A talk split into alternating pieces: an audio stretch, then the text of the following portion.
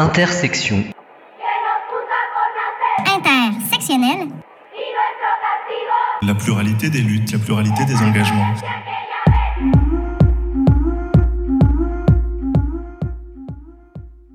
Ouf, hier matin en allumant la radio, j'avais peur d'apprendre que Bolsonaro avait gagné de justesse. Finalement, c'est Lula qui a gagné de justesse, tellement de justesse qu'au Parlement, ils vont devoir faire de l'œil au bolsonariste light. Et d'ici quelques semaines, c'est les midterms aux États-Unis, donc on va encore trembler à l'idée que le, le Trumpisme balaie le fragile Biden. Ouf encore en Ukraine, Poutine n'a toujours pas balancé de bombe sale, un nom gentil pour dire bombe atomique. Ouf toujours, le gouvernement a renoncé à supprimer 14 000 places d'hébergement d'urgence.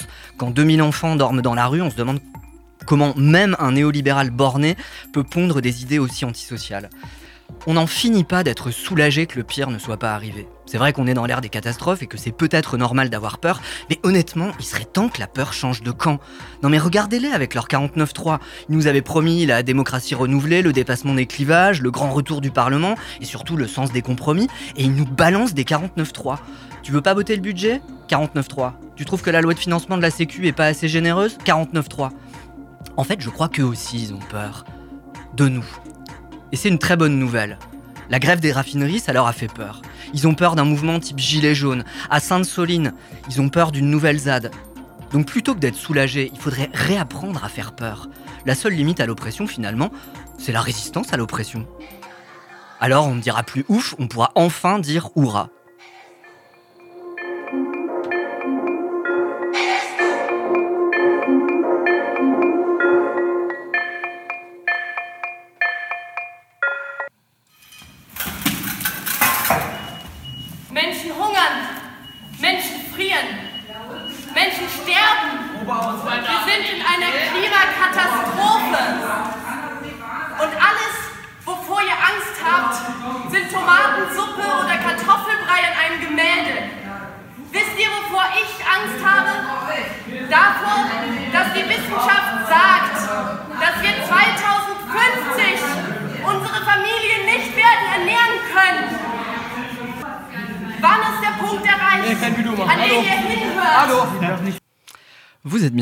Radio Alpa 107.3 et vous, écoutez Intersection en direct. On est là, un jour férié, dans le studio de Radio Alpa. Salut Tiffane. Salut Bertrand. Ça va? Ça va et toi? Bah écoute, ça va, c'est cool les vacances. Ah bah oui. Hein. Et vous venez d'entendre, alors est-ce que tu as reconnu Tiffane? Alors bah oui, bah c'est euh, un extrait euh, des euh, éco-terroristes qui balance de la soupe de tomate sur Monet, c'est ça euh, Tu peux nous expliquer toi ce qu'ils disent exactement C'est de la purée. Alors oui, on a entendu de, l'allemand. Et, donc on entend euh, une jeune fille qui dit euh, il y a des gens qui meurent de faim, il y a des gens qui ont soif. Et vous tout ce dont vous avez peur, c'est de la purée sur un tableau alors que moi j'ai peur de ce que les scientifiques disent, c'est-à-dire qu'en 2050 on n'aura plus assez à manger pour se nourrir tous. Et voilà. quand est-ce qu'on arrive voir des tableaux, au moment où vous nous écoutez? Ouais. Ça se termine comme ça. Ok. Et, euh, et, donc ça a beaucoup fait réagir parce qu'on y a vu euh, une marque de la, de la radicalisation des, euh, des écolos. Et c'est vrai que c'est une pratique qui est, qui est nouvelle. Alors on l'a vu un peu avant sur un tableau de Van Gogh. Mhm. je crois que c'était ah, en Allemagne. Et là c'était peut-être des tomates. Là c'était de la purée. Il y a un petit changement de, ah. de, modus operandi. Ah. et, et, voilà. Alors ça fait réagir. Ça fait réagir euh, parce que bah, parce que c'est pratique, euh, elle génère de l'anxiété, beaucoup d'anxiété. Mais en même temps, euh, ça fonctionne. Hein. Si ça fait réagir, qu'on en parle, que tout le monde donne sa petite opinion, c'est que finalement, peut-être que c'est dans ces pratiques un peu voilà coup de poing, d'une violence très symbolique, que finalement, elles se font entendre aussi. Quoi. Ouais, ouais, mais tu vois, Tiffany, je crois que ça, ça fait très très peur à, à Ludovine. Mais qui est-ce que tu imites? Ludovine, elle a très très peur, tu vois. On parle d'écologie en permanence, on nous culpabilise énormément en nous disant euh, euh, regardez, il fait de plus en plus chaud, donc euh, il y a bien un changement climatique et c'est de notre faute, c'est parce que nous polluons, etc. Bon, et moi je trouve qu'on génère ce qu'on appelle maintenant une éco-anxiété incroyable. Moi j'ai entendu l'autre jour en débat sur une radio, c'était en face d'une militante écologiste woke, elle me disait c'est bientôt la fin du monde. Enfin c'est délirant. Et si vous voulez, il y a plein de petits mots euh, dans l'actualité, mais même dans les commentaires météo, on vous dit par exemple, c'est au-dessus ou en dessous des normales saisonnières. Euh, mais, mais, en fait, c'est des mots qui, à mon sens, génèrent de l'anxiété. Et on en arrive à des actions euh, de panique, comme ces militants écologistes qui arrosent des œuvres d'art Oh mon dieu. Donc Ludovine de la Recherche, pour ceux qui la connaissent pas, et celle, euh, c'est donc la porte-parole. Je sais pas si elle est toujours d'ailleurs, mais c'était la porte-parole de la manif pour tous, hein, les, les nos, gentils amis réac. Et euh, donc voilà, donc euh, bah, elle milite là pour la fin des normales saisonnières. Je sais pas. Oui, chacun bah, son parce truc, hein. elle est oppressée par la norme, elle aussi, tu vois. Mais c'est marrant parce qu'en fait, l'éco-anxiété, c'est vrai que euh, d'une certaine manière, c'est un- c'est une expression qui peut donner l'impression que ça doit être soigné. Parce que l'anxiété, ça se soigne. Et, euh, Ah oui. Sauf que, en l'occurrence, l'éco-anxiété, faut surtout pas la soigner. En fait, c'est une peur assez logique. Je sais pas, Bah, c'est comme si on disait, il a peur du vide. Faut, euh, enfin, tu vois, quand t'es devant un précipice, c'est normal d'avoir. Oui, oui, c'est euh, oui, peur. c'est vrai que c'est une, une réaction euh, finalement intuitive, logique, quoi. C'est une réaction naturelle et Oui, si l'éco-anxiété, ça nous pousse à avoir des politiques de lutte contre le changement climatique, bah tant mieux en fait. Oui, bah, là, là où c'est là où c'est dangereux, c'est quand en fait il y a des individus qui enfin, j'avais j'ai écouté ça ce matin, ils avaient invité Sandrine Rousseau justement sur France Culture et ils parlaient de ces éco-anxieux qui euh, pour le coup euh, sont hyper mal dans leur peau et dans leur vie parce qu'en fait ils ont une conscience euh, euh, claire et accrue de la situation et, et donc on, a l'impression que eux ils supportent tout seuls tout le poids de l'anxiété liée à l'écologie. Donc ça c'est ça c'est triste en fait, tu vois. Moi Oui, j'aimerais bien qu'on partage plus tous un peu d'éco-anxiété, qui nous fasse tous agir et pas qu'il y ait tu vois des individus qui se sentent euh, bah, qui vivent plus quoi. Parce Bah, il faut la transformer en éco-lutte en fait. C'est Ouais, juste ouais. ça. Puis moi j'aimerais bien qu'on mette un peu sur euh, le. le- Enfin, tu vois, qu'on change un peu la, la, la- la focale et qu'on parle d'éco-passivité, qu'on parle, je sais pas moi, d'éco-non-assistance euh, à Planète en danger. Ça, c'est un peu long, c'est pas terrible. Mais, c'est un peu long. mais tu vois, enfin voilà. c'est euh, drôle. Oui, mais, mais oui, mais ce qu'elle dit sur euh, on nous fait culpabiliser, etc. euh, c'est, enfin, je, je vois ce qu'elle veut dire, tu vois, quand elle dit ça. Mais en fait, quand, quand elle dit ça, elle parle juste du fait que l'écologie, ça nous donne une, une, une réalité, ça nous permet de comprendre une réalité, c'est que nos actions individuelles, elles ont forcément un impact sur le collectif. Alors, il s'agit pas après de dire, bon, bah, euh, waouh, on me fait super culpabiliser, mais c'est un fait que ce que tu fais à ton échelle individuelle, ça a une répercussion sur les autres, tu vois. voilà. Et c'est un Comme peu ça par ça exemple, fait société, quoi. Comme par exemple, quand euh, dans le JT de, de TF1 la semaine dernière, euh, on explique que bah, le changement climatique, c'est vrai que c'est embêtant, mais, mais, mais si ça permet d'aller à la plage pendant les vacances de la Toussaint, en fait, euh, pourquoi Mais pas? trop bien. Les vacances, on se croirait au mois d'août, mais c'est bien la Toussaint et les températures vont rester élevées toute la semaine. Pas très rassurant pour le réchauffement climatique, mais bonne nouvelle pour ceux qui peuvent en profiter. Dans le sud-ouest notamment, il a fait aujourd'hui près de 25 degrés, une douceur que nous font partager Alexandra Viera et Hortense Villatte. Casquettes et lunettes obligatoires au sommet de la dune du Pilat. Les vacanciers sont nombreux à avoir scruté la carte de Météo France pour choisir leur destination. On s'est vraiment euh, décidé vendredi matin pour, euh, pour le samedi. D'habitude, on va chercher le soleil bien plus loin en avion, mais là, euh, ça fait plaisir et puis on en profite à fond. Voilà, on en profite à fond et surtout on n'est pas éco-anxieux du tout. hein. pas Là, du tout. Non, pas non, là, c'est la fête ce- chez les lobbyistes de la crème solaire. ce- ce attention. problème-là. Et donc tu l'as dit tout à l'heure, tu as parlé d'écoterrorisme, c'est un mot qui a, qui a- qui a surgi euh, la semaine dernière dans le, dans le vocabulaire politique et à l'occasion de, euh, de, de- de la polémique sur les méga bassines à Sainte-Soline dans les Deux-Sèvres, il y a des militants écologistes qui se sont réunis samedi, qui ont, qui ont manifesté en fait. Euh, alors il me semble qu'il y a Sandrine Rousseau et Yannick Jadot qui sont allés. Yannick Jadot a eu sa voiture taguée, il y avait marqué crevure dessus, c'est pas sympa. Ah, Mais euh, et ils manifestaient, ces manifestants, parce qu'un manifestant ça manifeste. Ça manifeste, voilà. ouais. Et donc à Sainte-Soline, pas content. ils manifestaient contre ces méga bassines. Ces méga bassines, c'est des espèces de gros, de grosses piscines pour récolter l'eau et pour euh, bah, qu'on peut pomper en cas de, de- de sécheresse. Et donc, euh, ce qu'ils disent, c'est que ça va pas du tout. D'abord, euh, il faut changer les, les cultures, arrêter de faire du maïs, et puis, euh, enfin, faire des cultures un peu plus euh, économiques en, en eau, et puis que ça va de toute façon servir à quelques agriculteurs, en fait, ceux de la FNSEA, l'agriculture productiviste, et pas du tout celle qu'on devrait euh, met- mettre en avant. Ouais. Et du coup, il y a eu des tensions entre euh, les policiers ou les gendarmes, je ne sais plus, et puis euh, ces manifestants. Et donc, évidemment, on a ressorti euh, le, terme, euh, enfin, on a sorti le terme écoterroriste. Donc, on écoute euh, le ministre de la- de l'Intérieur. Euh, il y a eu une grande partie des manifestants violents, encore une fois, qui s'en prenaient physiquement euh, aux gendarmes, les blessant, s'en prenant par exemple à cinq véhicules de gendarmerie qui ont été euh, détruits. Euh, et je veux redire que cela relève de l'écoterrorisme. Il a évoqué le terme d'écoterrorisme pour certains des individus hein, qui étaient présents sur cette manifestation. Un certain nombre d'entre eux sont fichés S, hein, au même titre que des terroristes islamistes, donc de manière à pouvoir être suivis. Mais pour certains d'entre eux, on peut évidemment qualifier ça d'écoterrorisme. En tout cas, dans le jargon des services de renseignement, c'est un terme qui est évidemment utilisé, employé. Il me semble que la, terminologie employée par Gérald Darmanin n'est pas fausse.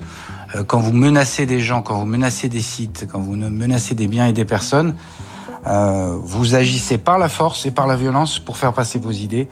Et c'est inacceptable. Et, il me semble que cette terminologie est juste.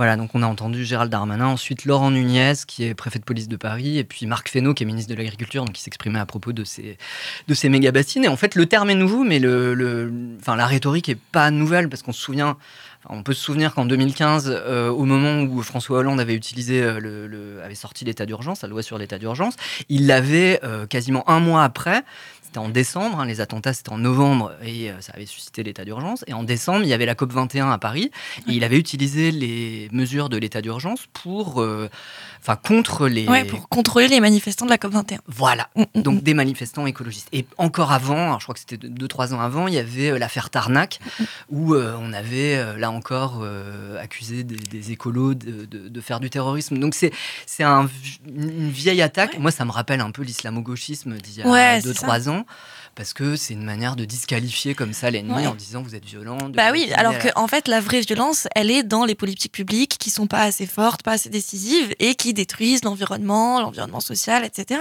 Tout à fait. Donc c'est une réponse violente à une violence? Tiffany, est-ce que tu veux qu'on passe à ta chronique? Allez, on y va. Lâchez-la votre virilité, vous serez bien plus heureux hmm. dans un monde d'égalité. Alors, déjà, avant de commencer, j'aimerais que vous sachiez que j'ai pris des risques inconsidérés pour préparer cette chronique. J'ai tapé masculinité sur un moteur de recherche. Oh mon dieu. Je suis tombée sur le marasme de la pensée humaine et d'une soi-disant crise de la masculinité, j'étais pas prête. Mais ça, euh, bon bah ça a au moins le mérite de me donner des idées pour les prochaines chroniques. Passons donc et retenons seulement que l'exercice de cette chronique s'avère de plus en plus périlleux pour ma santé mentale. La semaine dernière, je vous ai parlé de femmes et d'espace public. Je suis partie d'une expérience que j'avais vécue la veille, rentrée chez moi seule un dimanche soir, dans un espace public approprié par une masculinité stagnante. Ça m'a permis de vous parler des femmes dans ces espaces, des corps empêchés par la traduction spatiale des dominations. Seulement voilà, ce que vous savez pas, c'est que j'ai failli renoncer à cette chronique. J'ai un problème avec mon propos, enfin un problème, une précision nécessaire à apporter. Parce qu'après tout, ici, on parle d'intersectionnalité. Et quand on parle d'espace public, le genre, bien qu'étant un élément central de l'analyse, bah, il ne se suffit pas à lui-même. Ces hommes qui sont là, qui sont assis par terre ou pas très loin du sol, le dimanche soir à 23h ou n'importe quand d'ailleurs, et eh ben c'est pas n'importe quels hommes. Ce sont des hommes pauvres. Et ça, c'est pas négligeable. Bah oui, parce que les autres hommes, ceux qui ont de l'argent, quand ils sortent, ils zonnent pas. Ils vont dans les bars parce qu'ils ont assez d'argent pour se payer des consos toute la soirée. Et puis après, ils rentrent en boîte, quoi, parce, qu'ils rentrent en fait. Et puis ils vont au cinéma, ils vont au théâtre, enfin bref. Ces gars qui restent assis dans les endroits clés de la ville, qui passent la journée à reluquer les femmes qui passent, c'est des hommes précaires. Alors je suis pas en train de dire, c'est bon, leur pardonne, ils sont pauvres. Ce que je dis, euh, c'est que eux aussi, ils subissent un rapport de domination, un rapport de domination violent, celui des classes et en fait celui du capitalisme, où la valeur intrinsèque de l'individu repose sur sa capacité à accumuler bien, prestige et à le montrer. Le tout dans le contexte patriarcal d'une société construite autour d'hommes qu'on veut forts, ambitieux, compétiteurs, bref, virils. Et dans ce monde-là, bah, il y a peu de place pour la faiblesse, pour la précarité.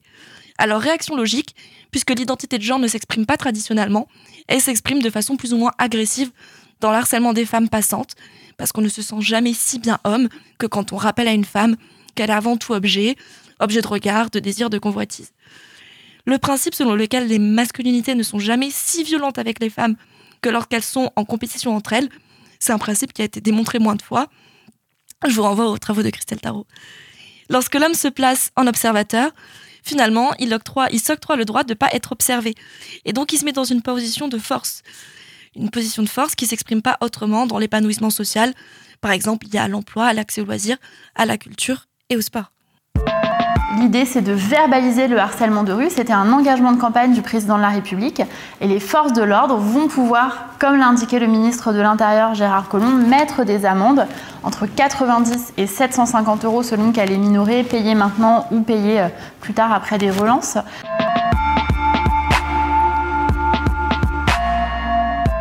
Moi, je crois que dès lors qu'il y aura une personne qui aura été condamnée pour outrage sexiste ou sexuel, qu'elle aura euh, dû payer 90 euros immédiatement ou qu'elle aura reçu chez elle, à son domicile, des documents indiquant qu'elle doit payer jusqu'à 750 euros pour avoir outragé sexuellement une femme dans la rue, je pense qu'il y aura une valeur d'exemple et une valeur ça, c'était euh, un son de, Marlène Schiappa pour Brut, euh, une interview.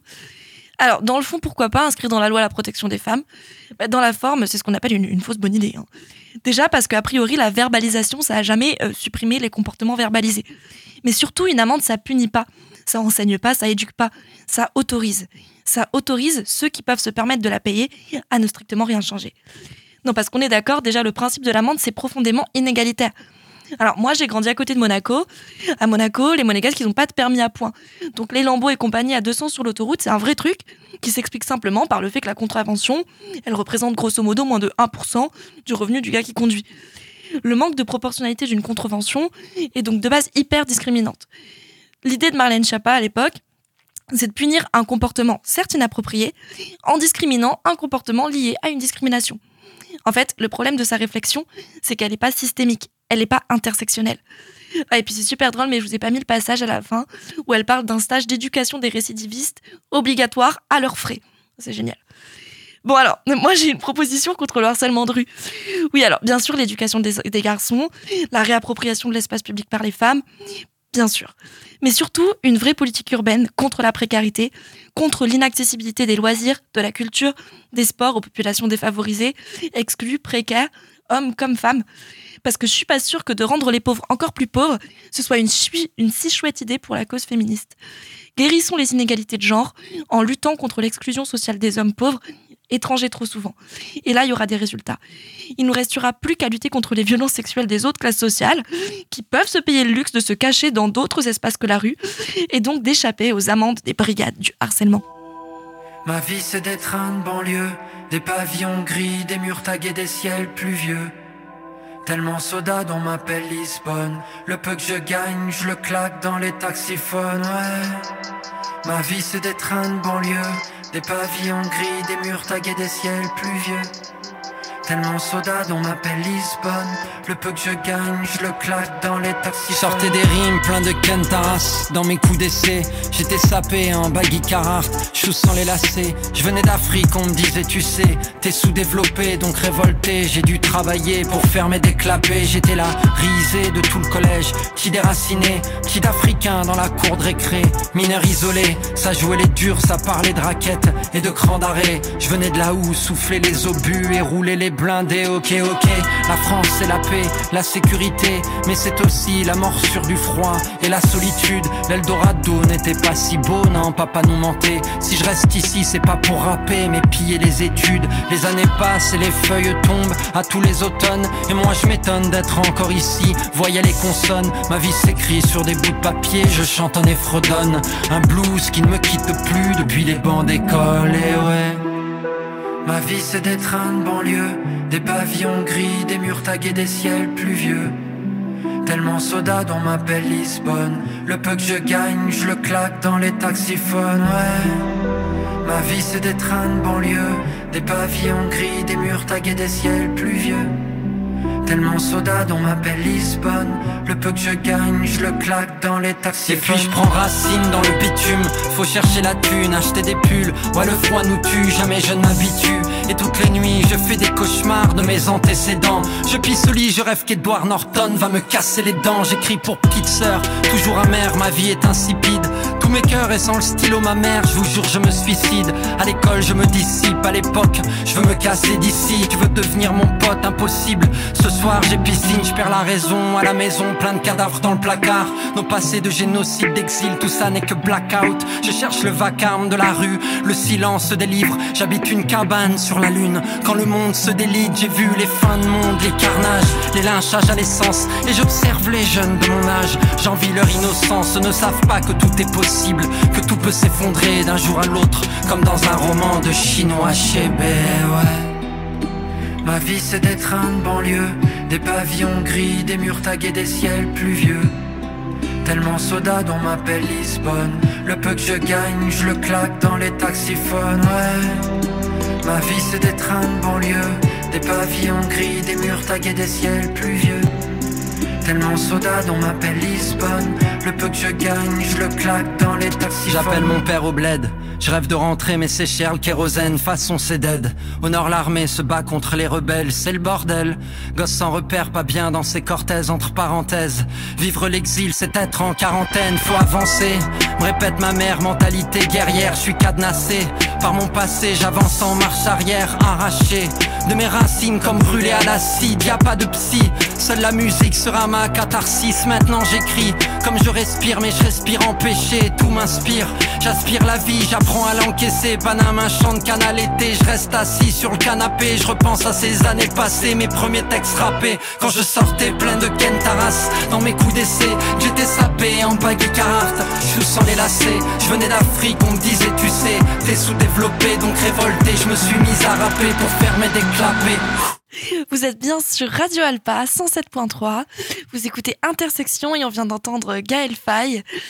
Euh, taxiphone. Merci Tiffany.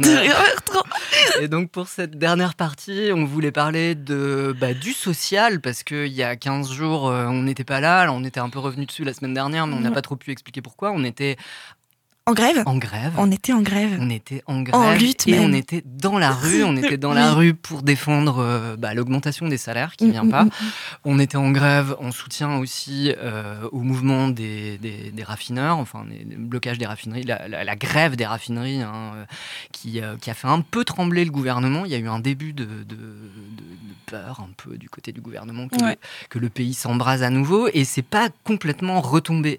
Et ce qui a un peu tourné sur, sur les c'est un vieux son de, alors c'est pas du bon son, hein, c'est un son d'Edouard Philippe, qui était venu au mardi de l'ESSEC en mai 2021. Donc, mhm. Et voilà ce qu'il disait. On ne sait jamais quand la dernière goutte, on ne sait jamais laquelle des gouttes est la dernière. Ça, on ne sait pas. On peut pressentir, mais on ne le sait pas.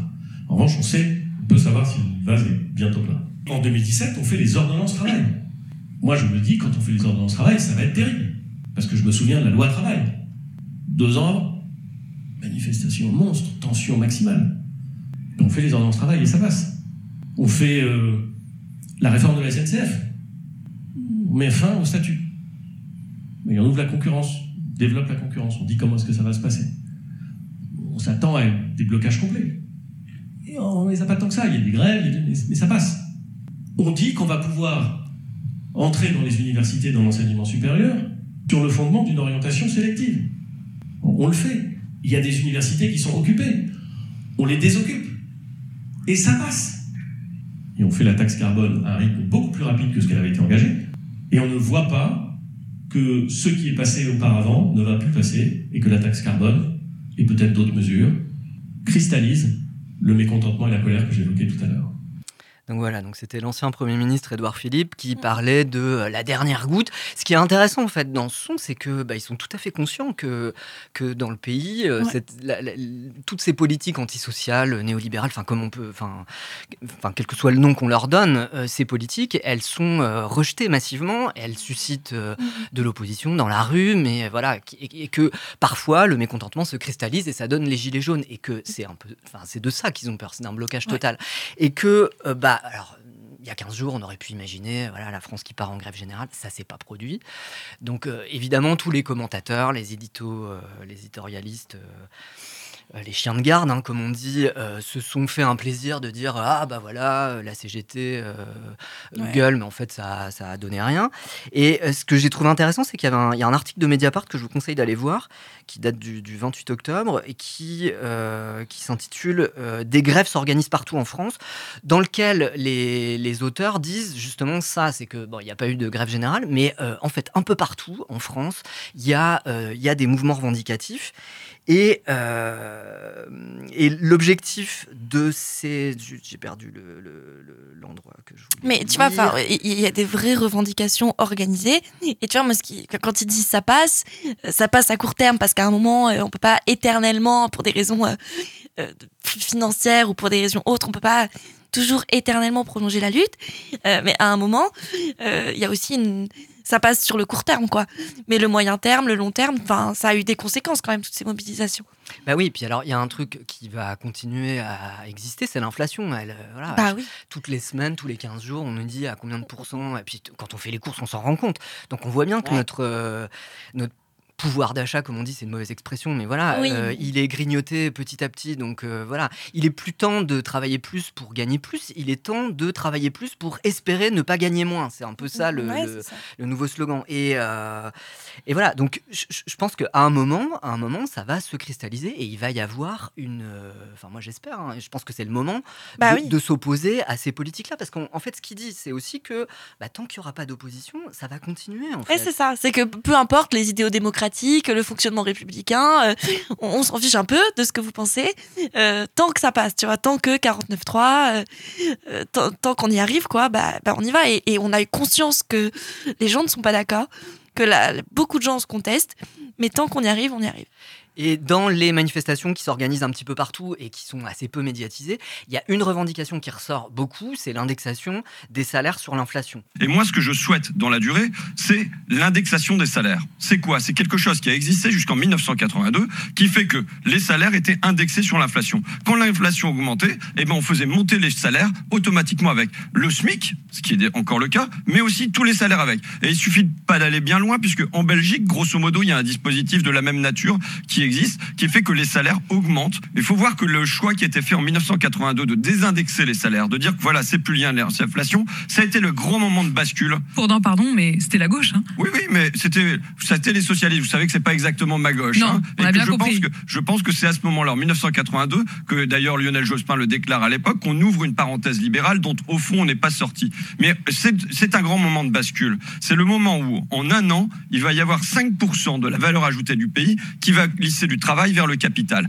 Eh bien, aujourd'hui, il faut faire rentrer le fauve dans sa cage. Et pour faire rentrer le fauve dans sa cage, il faut à nouveau indexer les salaires sur l'inflation. Ça me paraît une mesure dans la durée. On peut prendre des petites mesures immédiates là sur les prix, les bloquer euh, ou euh, faire des chèques, mais dans la durée, il me semble que indexer les salaires, voire euh, des, revenus comme le RSA, des choses comme ça sur l'inflation pour permettre aux gens qui ont des revenus modestes de vivre, me paraît une nécessité.